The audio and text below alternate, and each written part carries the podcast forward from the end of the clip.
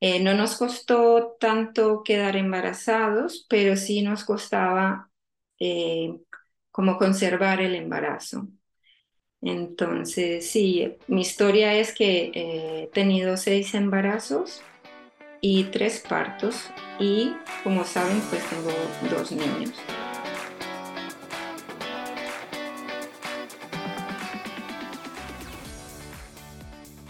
Bienvenida al podcast F de Fertilidad. He creado este programa para que tú y yo podamos escuchar diferentes historias contadas en primera persona sobre las diferentes formas de crear una familia. No hablamos suficiente sobre los retos de la fertilidad. Damos por hecho que cuando estemos listas para tener hijos será fácil, pero no siempre es así. El camino puede ser largo, caro, confuso y lleno de dudas, desilusiones y dolor. Este podcast va de pérdidas gestacionales, de infertilidad, de pruebas y tratamientos de reproducción asistida, de donación de óvulos y esperma, de acogida y adopción, de crianza monoparental, de fertilidad LGBT, de la decisión de vivir sin hijos, de los costes económicos, del estrés que genera o del impacto que llega a tener en la felicidad, el bienestar o las relaciones. En definitiva, este podcast va de las formas menos tradicionales de formar una familia y cubre todas las experiencias sin filtros ni prejuicios. Los finales felices, las situaciones tristes que aplastan el alma y los que aún están en el limbo. Yo soy Isa, tu anfitriona, y espero ayudarte con este programa a descubrir que no eres la única y que no estás sola. Encuéntrame en Instagram con la cuenta F de Fertilidad. Escucha el podcast F de Fertilidad en tu app de podcasting favorita y suscríbete para no perderte nada.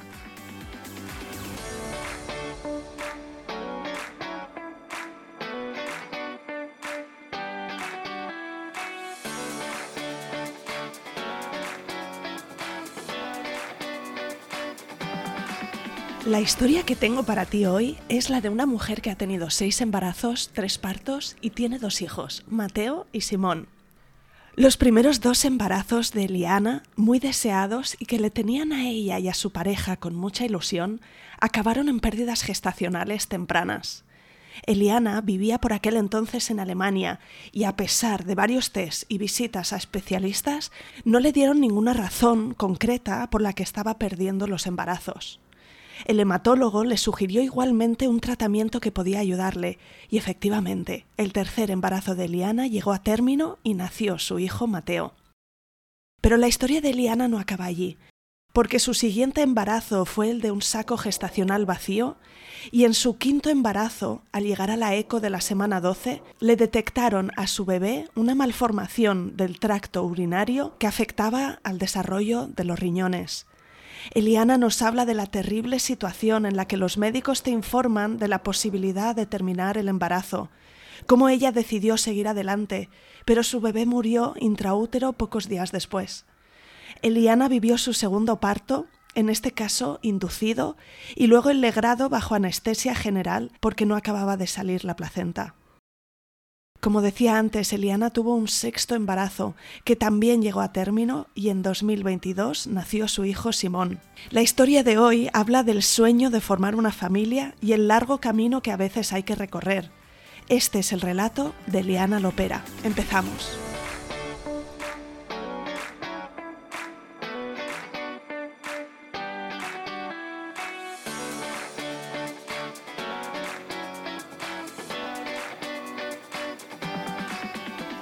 Bienvenida Eliana y mil gracias por venir al podcast. Estoy ilusionada de tenerte conmigo hoy. Gracias Isabel, yo también estoy súper, súper ilusionada y emocionada de estar en tu podcast, que no me lo puedo creer. He escuchado tantos relatos y ahora yo voy a contar el mío. Me parece súper emocionante, así que muchas gracias por, por invitarme. Perfecto, cuéntame alguna cosita de ti. Eh, me gustaría saber de dónde eres, dónde vives ahora mismo y cuántos sois en tu familia. Sí, yo soy colombiana, eh, ahora mismo vivo en La Haya. Eh, bueno, me vine de Colombia hace 14 años a estudiar y luego me quedé trabajando aquí, conocí el amor y bueno, ya nuestra familia se compone de cuatro personas, mi esposo, que es holandés, eh, mi niño mayor, Mateo, mi bebito, Simón, y yo. Bueno, ya te contaré todo el, todo el recorrido para por fin formar esta familia de, de cuatro. Muy bien, ¿y qué edades tienen tus hijos, Mateo y Simón? Ah, Mateo ya va a cumplir cinco años en noviembre y Simón tiene ocho meses. ¡Wow! Precioso. Así que es un bebote, ¿no? Estás ahora en esa etapa inicial de tu segunda maternidad. Sí, sí, gozándola mucho, disfrutándola al máximo. También me, me he dado la baja de, de un año, la, la he pedido para, para disfrutar, para disfrutar. Mm, háblame un poquito de, de la idea de formar una familia, si tú eh, siempre lo has tenido muy claro que querías tener hijos o si fue una cosa que, que surgió con la pareja o más adelante en tu vida. Sí, no, yo siempre eh, me vi siendo mamá. Yo creo que a lo mejor, eh, bueno, yo tengo un hermano y una hermana y mi hermano es cuatro años menor que yo, pero mi hermana es 15 años menor que yo. Entonces yo como con mi hermano pienso que crecimos, crecimos juntos, eh, jugábamos, peleábamos, en fin, pero mi hermana pues ya con 15 años de diferencia yo la cuidé mucho. Y así fue como mi primer acercamiento a, a un bebé y a los cuidados y todo eso. Bueno, Cuéntame cuánto tiempo eh, hacía que estabas con tu pareja antes de que decidierais apostar por formar una familia. ¿Llevabais mucho tiempo juntos? no, no llevábamos tanto tiempo juntos. Nosotros eh, salimos por cerca de dos años y luego eh, nos mudamos a Alemania por trabajo y después de un año nos casamos y, y después, eh, bueno, como no llevamos tanto tiempo juntos siendo pareja, pues decidimos como ah, al principio dedicarnos a disfrutar como de la vida en pareja, viajamos muchísimo por todo el mundo, viajamos a muchos países y eh, bueno, lo pasamos muy bien. Eh, pero siempre, por ejemplo, si íbamos en algún viaje en el auto o así, empezábamos como a hablar, siempre yo le, le proponía como un juego, como, bueno, ¿cómo se van a llamar nuestros hijos? Y empezamos a hacer listas de nombres de niños, de niñas, bueno, así que igual desde muy temprano en la relación, pues ya formal de casados, eh, sí estaba pues como esa conversación y esas ganas, pero sí esperamos como un año para, para empezar a buscar activamente eh, quedarnos embarazados. Eh, no nos costó tanto quedar embarazados, pero sí nos costaba eh, como conservar el embarazo. Entonces, sí, mi historia es que he tenido seis embarazos y tres partos y, como saben, pues tengo dos niños. Igual, aunque queríamos eh, estar embarazados, bueno, estábamos en Alemania por un año y éramos muy saludables, entonces nunca íbamos como al doctor, como que no teníamos muy claro cómo funcionaba el sistema de salud allí, como una, no teníamos como ideas de que podría ir algo mal o que podría ser difícil estar embarazados o con el parto, así que no, eh, buscamos eh, quedar embarazados y después de un par de meses de intentarlo, eh, ya se me retrasó la regla. Y bueno, yo preparé como unas tarjetitas para mi esposo, como bueno, vamos a descubrir si, si iniciamos esta aventura juntos y si sale positivo, eh, nos comemos estos chocolates para celebrar y si sale negativo, pues nos comemos estos chocolates para animarnos. Y bueno, eh, entonces hicimos la prueba, salió positivo y estábamos súper, súper felices. Eh, bueno, como en las nubes. Después de una semana de, de hacer la, la prueba, yo me tuve que ir a un viaje de un día por trabajo. Y en este viaje yo empecé como a sentir dolor de regla y no sé, me sentía rara. Cuando por fin llegué a casa, ya vi que estaba manchando. Y yo dije, bueno, no sé, a lo mejor será implantación, el sangradito de implantación o algo así. Me quedé así. Al otro día fui a trabajar, pero ya empecé a, sangrar más. Entonces llamé a, a mi esposo y le dije, no sé, vamos a un hospital porque estoy sangrando y, no sé qué pasa.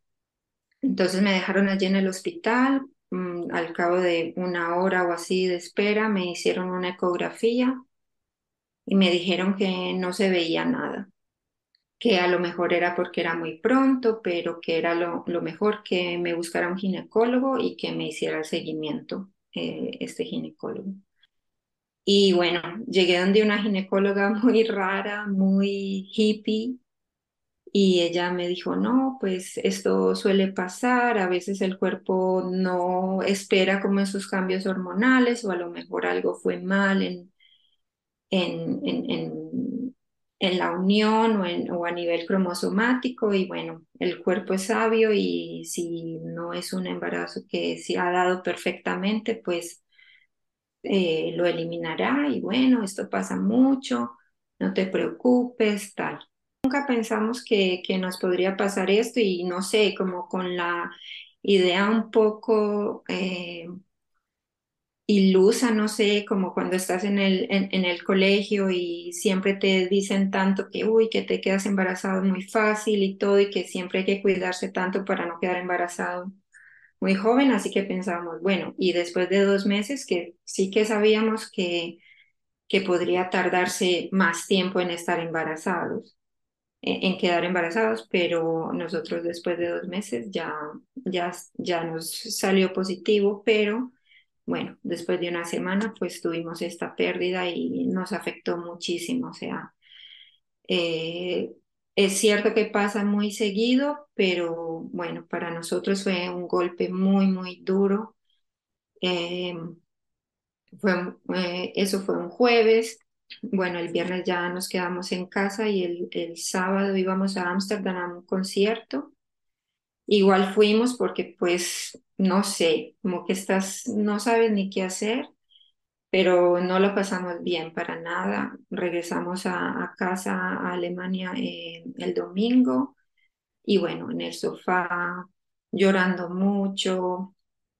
Eh, hicimos como una pequeña despedida, como un pequeño ritual, como eh, una cajita de papel blanca y allí pusimos unas flores y eh, nosotros vivíamos al frente del río Rin, el apartamento que teníamos, bueno, el balcón daba allí, entonces bajamos al río Rin y pusimos la cajita y pues como que la despedimos, como que, bueno, fue como nuestra manera de, de hacer duelo en ese caso. Y bueno, le conté a mis padres, eh, estaba muy tristes también.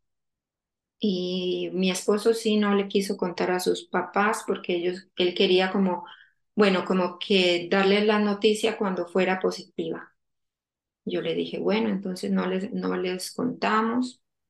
Entonces nos dijeron, bueno, bueno, al final conseguí un ginecólogo muy, muy bueno y me volví a revisar y vieron pues como que tenía el, útero limpio, digamos, pero igual me dijo que, que esperáramos tres meses como para que las hormonas se volvieran a, a, a, organizar, como a nivelar para intentarlo de nuevo, pero que seguro no se iba a ir bien. Yo en ese tiempo tenía 34 años, así que no súper joven, pero tampoco mal. Así que no, que está bien, que vuelven a intentar, tal. Esperamos los tres meses. Esto fue en agosto del 2016. Y eh, esperamos los tres meses y ya para diciembre del 2016 eh, otra vez quedé embarazada entonces, felices. Bueno, ahora sí, mi cuerpo va a saber qué hacer, ya no le va a parecer rara esas hormonas que se produjeron, que ya ahora sí vamos para adelante. era cerca de la noche vieja y la noche vieja la fuimos a pasar a Madrid porque venía mi hermana a visitarnos, entonces eh, viajando desde Colombia se escala en Madrid. Entonces dijimos, pues vamos allá, pasamos la noche vieja allá unos días y, y nos regresamos a Alemania. Y el día que la íbamos a recoger, que era como el 30 de diciembre, hicimos la prueba de embarazo allá y me salió positiva, entonces felices, tal, bueno. No le dijimos a mi hermana, compramos una champaña de cero, alcohol y para, bueno, para celebrar eh, la noche vieja. Y bueno, todo bien, mucha, mucha ilusión, regresamos a Alemania. Después de una semana otra vez, otra vez empecé a manchar. Entonces a mí se me derrumbó el mundo. Yo no, no puede ser otra vez. Entonces al otro día llamé al ginecólogo y, fue a que me mirara y otra vez la ecografía no mostraba nada, no, no se veía nada. Y el sangrado era más eh, abundante que la noche anterior. Entonces ya supe que otra vez habíamos perdido ese embarazo. Y bueno, fue un, golpe muy duro también. Al otro día yo había planeado un viaje con mi hermana para ir a Viena. E, igual que con Ámsterdam, pues igual fui. Y eso fue también muy duro porque mi esposo se quedó solo en casa porque yo había planeado ir solo con ella.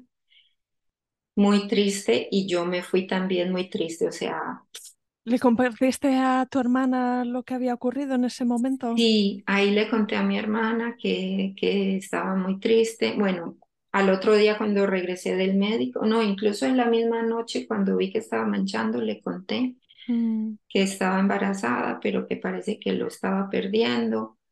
Pero ya cuando regresé, eh, ya nos pusimos como a ver qué pasa, porque no podemos mantener el embarazo, porque después siempre a las cinco semanas, y bueno, en Alemania el sistema es, hay público y hay privado, y nosotros teníamos privado porque nos lo pagaba la empresa. Y allí con sistema privado puedes ir al especialista que quieras, cuando quieras. Bueno, es una, una maravilla. Empezamos a ir a una clínica de reproducción para que nos explicaran o nos guiaran como que qué podría ser lo que está pasando, que dos embarazos seguidos, exactamente a las cinco semanas, eh, lo perdíamos. Em, yo sabía que yo tenía miomas, pero no sabía si eso estaba eh, interfiriendo con el embarazo. Bueno, allí me hicieron unas pruebas, como unos exámenes con una cámara para ver dónde estaban los miomas exactamente, porque me explicó el médico que si estaban como en la pared eh, eh, exterior del útero, pues no habría ningún problema, pero si están hacia el interior, pues a lo mejor están impidiendo la implantación o están interfiriendo. Y, y ellos estaban exterior, en la pared exterior, pero uno, que era el más grande, tenía como un pedacito hacia el interior y el resto hacia el exterior.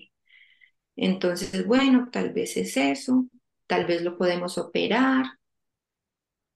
Eh, bueno, también adicional nos hicieron muchas eh, pruebas, exámenes de sangre, análisis de, de, los cromosomas, eh, consultas con con especialistas como en genealogía, no sé, y todo nos salía normal.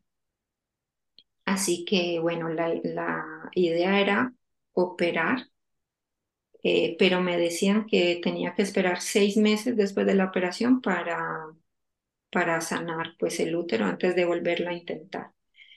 Y bueno, yo ya con 34 años y medio, Mm, bueno, entonces empezar a los 35 y quién sabe si sí si, si, lo vamos a tener. No, vamos a intentarlo ahora y no vamos a esperar los tres meses que nos dijeron la vez anterior. Si quedamos embarazados, bien. y si no, pues operamos y esperamos los seis meses. Y, ah, y otra cosa que hicimos y que fue muy bonita eh, fue que mi ginecólogo ofreció como hacer un seguimiento al ciclo, como ir cada semana y ver si mi ciclo estaba funcionando normalmente eh, en cada fase. Entonces yo iba cada semana y me hacía una, una ecografía. Y cuando llegó eh, eh, el momento de, del periodo fértil, me hizo la ecografía y vio, ah, sí, en tus ovarios sí, hay varios óvulos, este está maduro, este va a salir ya. Y yo lo vi y dije, por favor, que tú seas mi bebito. Sé mi bebito, por favor. Y bueno, ya eh, seguí con el, seguimiento del ciclo. También eh, me recomendaron ir a un hematólogo para hacerme como análisis de la coagulación de sangre, porque si hay problemas de coagulación, como que también afecta, pero todo me salió normal. Igual el hematólogo me dijo, no sabemos por qué, pero hemos tenido muchas experiencias que eh, eh, madres que pierden embarazos muy pronto, pero cuando se hace un tratamiento con heparina inyectada, eh, funciona y va mejor. No sabemos por qué, la verdad no hay explicación, pero, pero si quieres lo puedes intentar, igual no tiene pues como mayor contraindicación. Yo sí, intentémoslo. Entonces estaba yo con la, eh, los análisis de sangre, con el seguimiento del ciclo, con el hematólogo, eh, inyectándome parina todos los días en la barriga. ¿Durante el periodo fértil o incluso más allá? Hasta... Inmediatamente cuando, cuando fui, eh, o sea, entre que perdí el, el bebé, entre que perdí el embarazo, en ese mes yo fui a todos estos especialistas y él me dijo, empieza inmediatamente, no importa si es el periodo fértil o no. Creo que la recomendación era en el periodo fértil, como empezar, pero yo empecé inmediatamente. No recuerdo. ¿Cuánto tiempo se continúan estas inyecciones diarias? Bueno, yo las continué por tres o cuatro meses. Mi esposo me la ponía todos los días en, en, la, en la panza porque a mí me daba muchos nervios ponerla yo misma. Entonces él todos los días me la ponía. Y ya estábamos como para planear la operación y tal, pero eh, se me retrasó la regla. Entonces yo fui a comprar unas tortitas, y a comprar un test de embarazo y cuando mi esposo llegó del trabajo, pues tenía yo las tortitas y el test de embarazo. Yo tenía como uno o dos días de retraso, es que no podía esperar mucho porque tenía como tanta ansiedad. Hicimos el test juntos y salió positivo. Y entonces como en vez de, o sea, yo me puse como contenta, pero mi esposo se puso a llorar y no era un llorar de alegría, sino de tristeza, como de, de como de desconcierto, como este lo vamos a perder también o, o este, ¿qué va a pasar? Entonces, bueno, ahí ya también yo me puse a llorar y bueno, llorando y comiendo tortilla, a ver si se nos pasaba. Eh, y bueno, después como de una semana, volví al ginecólogo y ya habíamos pasado las cinco semanas, digamos que siempre está como cuando pierdes un bebé, como pasar esa marca es como, uy, como un, un logro. Y cuando llegamos, bueno, me dice, ah, tenemos los resultados de, de un análisis que me habían hecho para ver la reserva ovárica y que salía que era muy baja, entonces que a lo mejor sería muy difícil eh, quedar embarazada. Y nosotros, pues, pues estamos embarazados. Ah, de verdad. Entonces eh, dijo, vamos a verlo. Eh, me hizo la ecografía y ahí estaba el saquito con un frijolito ahí. Y ahí sí nos dio tanta emoción. Oh, eso fue de verdad, oh, mucha, mucha, mucha alegría como ahora sí. Y bueno, entonces seguimos con, con la heparina y, y como había perdido esos dos embarazos antes, entonces me hacían un seguimiento muy, muy cercano. Volví como a las ocho semanas o nueve, creo que casi nueve, y ya estaba, bueno, ya había latido y estábamos, no, eso fue escuchar los ángeles, como escuchar ese latido, eso fue muy bonito. Dices que has tenido seis embarazos, tres partos, pero tienes dos hijos. Sí, Eh, cuéntame qué ha pasado después. sí, pues nosotros siempre pensábamos tener dos hijos, incluso cuando comprábamos las cosas para Mateo.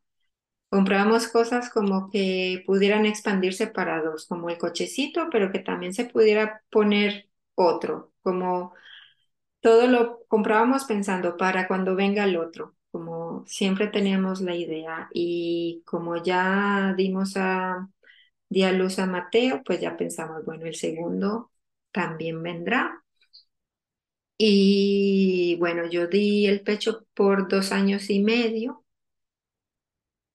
Y en ese lapso de tiempo, pues nunca nos cuidamos, sino que como queremos otro, pues si viene, genial, y si no, pues muy relajados, muy relajados, tan relajados que una vez yo estaba, ya íbamos a dormir y estábamos hablando y yo, pues yo no me acuerdo cuándo fue mi última regla, no sé, creo y me puse como a hacer cuentas y yo creo que tengo un retraso de como de dos semanas. Ah, entonces al día siguiente eh, compramos una prueba de embarazo, la hicimos y salió positiva. Entonces, listo, mi hijo ya iba a cumplir dos años. Eso fue en octubre del 2019. Y entonces hicimos la cita con el mismo ginecólogo y nos dio cita como para la semana siguiente. Y cuando fuimos tenía yo siete semanas y entonces hizo la ecografía y vio que había el saquito, pero no había embrión, estaba vacío. Y me dijo, bueno, como es temprano, puede ser que, puede ser que, que ya vendrá o puede ser que no. No sabemos qué va a pasar, si se, si se, si se verá el embrión en un par de días o si es que no va a haber embrión. Entonces ven la próxima semana a ver qué tal. Pero eh, a los dos días o así empecé a sangrar. Entonces ese fue mi cuarto embarazo. Y bueno, con tristeza también, eh, incluso recuerdo como estar celebrando los dos años de Mateo, la fiesta de los dos años, y yo estaba sangrando, estaba perdiendo este embarazo. Entonces era como tratar de estar feliz por los dos años de mi, de mi niño, pero también triste porque, bueno, otro embarazo que perdimos. Ahí sí que esperamos porque como ya estaba más avanzado y el sangrado fue mucho más abundante, Esperamos como cuatro meses antes de intentarlo activamente. Y entonces pensamos, bueno, la forma en que nos ha funcionado es con heparina y tal. Entonces volví al hematólogo y volvió y me recetó la heparina. Y ya teníamos previsto que íbamos a regresar a Holanda por trabajo, ya teníamos que regresar. Entonces yo dije, vamos a aprovechar el sistema aquí alemán, que es buenísimo y que tenemos acceso a todos los especialistas, porque en Holanda no es así. Y después de un par de meses quedé embarazada. Y yo no, yo hice el test por hacerlo, pero yo sentía como incluso antes de que se cumpliera el tiempo, me faltaban como dos días para, para salir de cuentas eh, para la regla y, y yo ya me sentía como con el pecho más sensible y tal. Me hice un test Y estábamos súper positivos, súper positivos, porque bueno, estamos con la heparina, entonces esta vez iba a funcionar y tal. Bueno, total que nos mudamos para Holanda y aquí el sistema es muy diferente. Aquí el embarazo lo llevan las matronas. Y si es un embarazo de bajo riesgo y tú quieres, es muy normal dar a luz en casa. Pero si tú quieres, puedes dar a luz en el hospital, puedes elegir. Y nos dieron una cita para, eh, bueno, para la primera revisión. Y fue a las nueve semanas.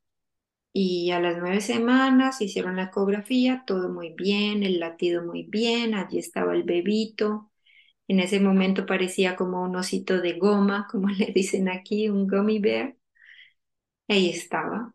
Ah, pues muy bien, contentos. ¿Ves? Esta vez iba a funcionar, todo genial. Entonces ya seguía a las 11 semanas, eh, bueno, la, la ecografía que te hacen como alrededor de ese, de ese tiempo, 11, 12, 13 semanas. Entonces volvimos a las 11 semanas y me hicieron la ecografía, pero ahí vieron como una sombra en, en, en la barriguita del bebé y era su vejiga. Y me dijo, bueno, esta vejiga está como un poquito grande, tal vez es que quiere hacer pis. Eh, vamos a ver, creo que es mejor que te revisen en, en un hospital, como con un mejor ecógrafo, a ver qué tal. Nosotros, ah, bueno, sí, está bien, tal. Llamaron a un hospital universitario muy, muy bueno, muy, con mucho renombre aquí en, en Holanda, y me refirieron allá. Y me dieron cita para una semana después. Entonces, con 12 semanas me hicieron la ecografía y ahí estaba la vejiga más grande. Y me dijeron que eso no se veía bien, que era un caso de luto. Eh, en inglés eh, son como las siglas en inglés, eh, Lower Urinary Tract Obstruction. Entonces tenía el tracto urinario obstruido, no se le abrió la uretra. Y entonces el bebé tomaba líquido amniótico, pero no lo podía orinar. Y ya me dijeron que, que, bueno, parecían que sus riñones estaban como un poco afectados y que, y que tal vez había posibilidad de hacer como una cirugía intrauterina para poner un shunt, como un bypass, pero que estaba muy pequeñito, que con 12 semanas que teníamos que esperar, que y que además que tenía que ser un niño porque para una niña, pues como todo su sistema reproductor y tal es mucho más complejo, pues que esta cirugía no, no tenía mucho, mucho éxito. Entonces que ni siquiera la hacían. Y bueno, que, que, que tenía muy mal pronóstico, que ella no pensaba que el bebé pudiera tener una vida normal, que iba a tener como mucho, muchos impedimentos, discapacidades, bueno, que, que la decisión era mía. Entonces nos quedamos como fríos, como que no, no, no quiero, no quiero tomar esta decisión, no. Entonces, a la semana siguiente llamé al hospital, dije, mira, quiero que, quiero que mires cómo está, cómo están sus riñones, que me des como una, como una luz de cómo podrían ir las cosas. Quiero que me hagas otra ecografía y me dijeron, ok, eh, vente y vamos a poner, eh, bueno, vamos a, a usar como el ecógrafo más avanzado y con un especialista, eh, eh, ¿cómo se llama? Urólogo, para mirar. Y fuimos un lunes, ya iba a ser las 13 semanas, Y bueno, cuando miraron eh, con la ecografía, el bebé no tenía latido. Entonces ya nos dijeron eso, lo sentimos, el bebé no tiene latido. Y nos pusimos a llorar muchísimo los dos. Mm, fue un golpe súper duro, muy duro. Lo único que me quedó fue como que este bebito fue tan amable, tan bueno que no puso a su mami a decidir, como que quitó ese peso de mis hombros y, y bueno, se fue de este mundo así. Entonces ya la ginecóloga que me había atendido la primera vez me explicó, bueno, cómo, qué opciones había para el nacimiento. No me propuso manejo expectante, solamente inducción o, o legrado. Y, y me dijo, bueno, es mejor tal vez inducción si tú quieres buscar un embarazo más adelante. Bueno, pues es menos invasivo. Y yo dije, está bien. Entonces, eh, la programamos para el jueves. Me dijo, no, no tienes prisa, me puedes decir esta semana, la próxima semana, no te preocupes, piénsalo bien. Y yo estaba como que no, no, no quiero alargar más esto, como saber que tengo mi bebé sin vida en mi, en mi vientre, no. Entonces lo programamos para el jueves. Y eso fue dos días antes del cumpleaños de mi esposo. Y para ese cumpleaños teníamos todo planeado para decirle a la familia que estábamos embarazados, porque ya iban a ser 13 semanas largas. Y bueno, queríamos decir cuando todo está bien y tal.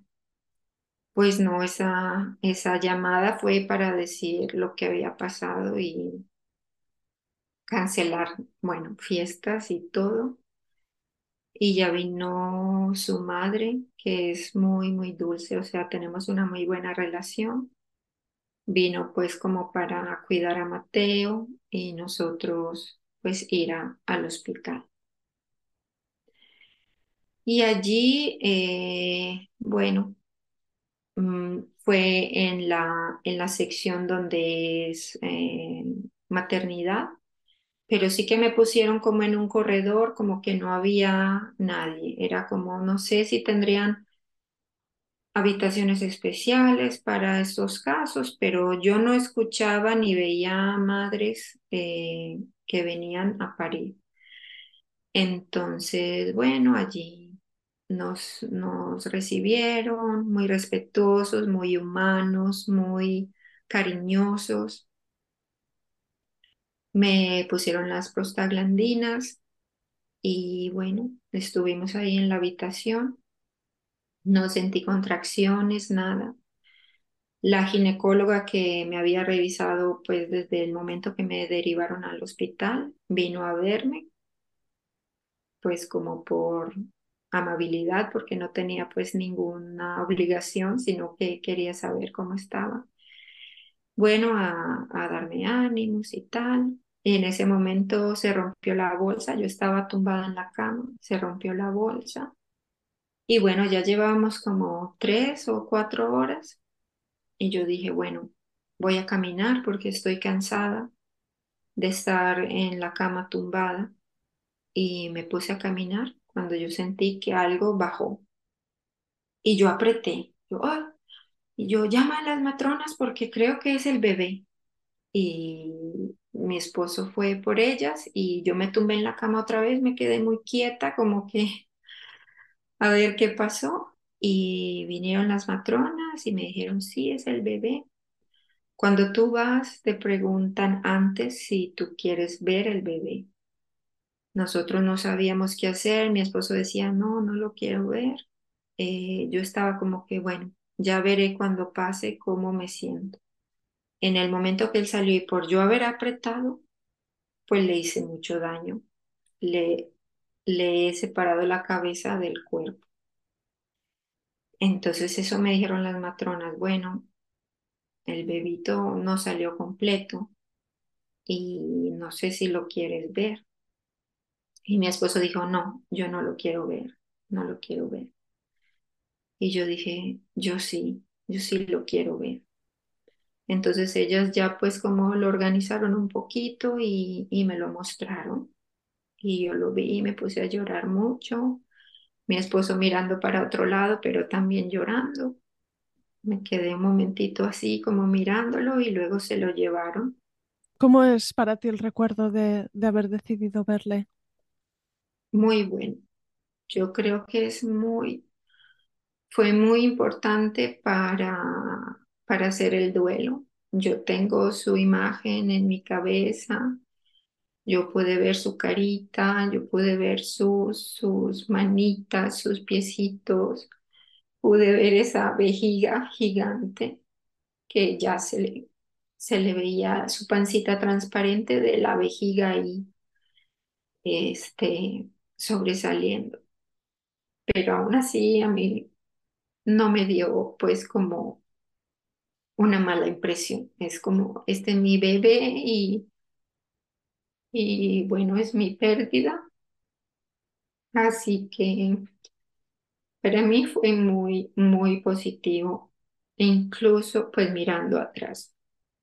Incluso cuando aquí en Holanda, cuando tú tienes una pérdida de menos de 24 semanas, tú puedes decidir si dejas que el hospital se encargue de, del feto o si tú quieres hacer algo con el feto. Y si el hospital se encarga, bueno, ellos hacen como una cremación colectiva de todos los bebés que, que, se, que, se, han, que se perdieron en, en, en unas cuantas semanas y las llevan directamente a un cementerio en, un, en las cercanías del hospital y en un campo especial para bebés no nacidos, pues no nacidos vivos. Entonces, eh, nosotros decidimos que, que, que el hospital se encargara porque, bueno, mucho, mucho dolor. ¿Decidiste darle un nombre? No, no, no lo podíamos como nombrar, no, no teníamos el nombre, teníamos la lista otra vez de los que quedaron de las veces pasadas, de la vez pasada con Mateo, pero no nos habíamos decidido y no le pusimos nombre, solamente fue nuestro bebito, yo le decía nuestro ángel. Entonces, bueno, ya ellas la pusieron como en una canastita y dejaron la canastita conmigo en la habitación, eh, tapado con una mantita blanca. Y yo lo podía ver cuando quisiera y tal. Mi esposo no lo quiso ver, pero yo sí lo vi muchas veces, muchas veces lo vi y lloraba y le hablaba.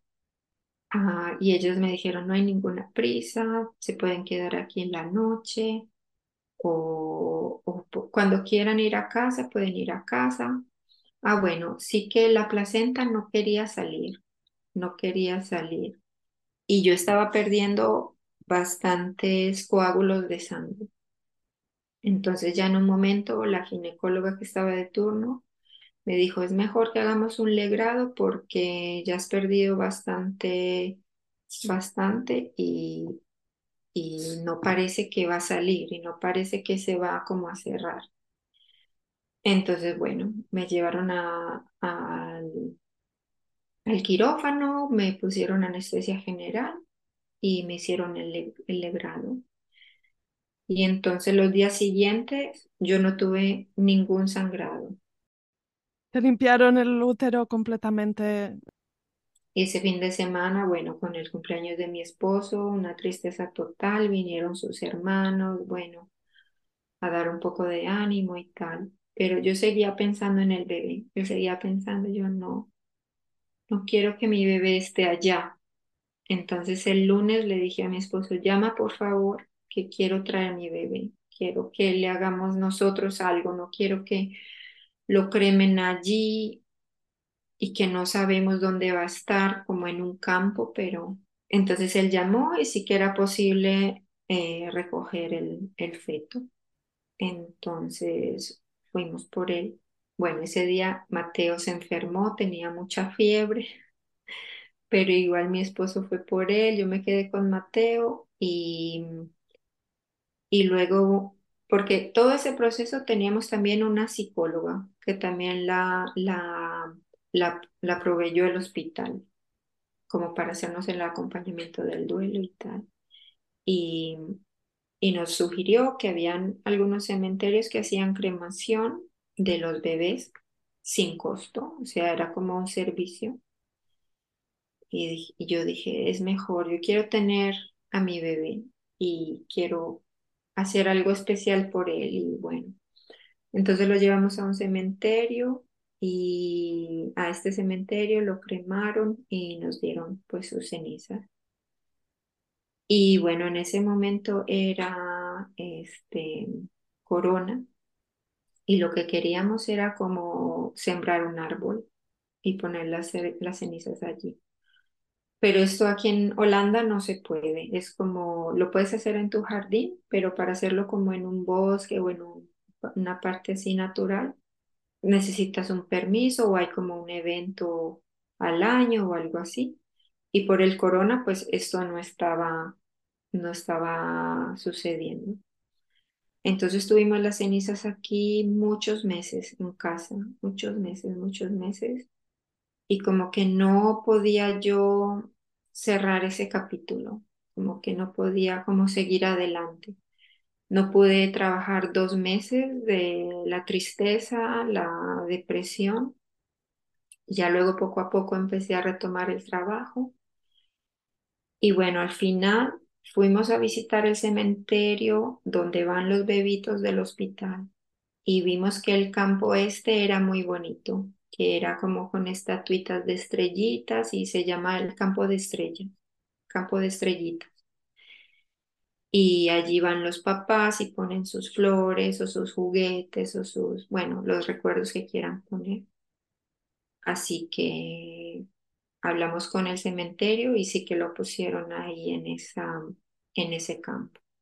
Entonces cuando, cuando queremos vamos y lo visitamos allá. Pero fue como, sí, como cerrar ese capítulo después de como siete meses u ocho meses de tener las cenizas aquí en casa. Y bueno, pasaron varios meses antes de decidirnos por por intentarlo de nuevo. Quizá aquí la decisión fue difícil, ¿no? Sí. Hacía falta también un tiempo de, sanar ese corazón y ese alma. Sí, y, no, y nos pensábamos como, bueno, somos felices los tres, de verdad, necesitamos otro bebé porque ese golpe fue muy duro y, y la incertidumbre otra vez toca la puerta, como que lo, lo podremos lograr de tener otro bebé. A lo mejor Mateo sí que fue un regalo de Dios y ya está, y no hay más para nosotros. Entonces fue muchos meses también de eso, de hablar, y yo, mi esposo decía que no, que no más, que no más. Y yo decía, ok, pero sí tenía en mi corazón como quisiera otro bebé, pero sí, mucho menos. Entonces, por eso pasaron varios, un año antes de, bueno, intentarlo.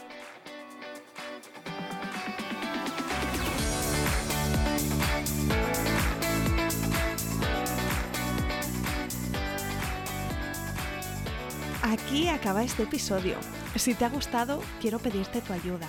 Ayúdame a dar visibilidad a historias como la de hoy recomiéndale a alguien el podcast F de Fertilidad. Ayúdame con esta misión de arrojar luz sobre experiencias reales para que más personas encuentren y escuchen este programa. No dejes de escribirme un mensaje directo en Instagram. Mi cuenta es F de Fertilidad y me encantará saber de ti. Cuídate mucho, nos vemos la semana que viene.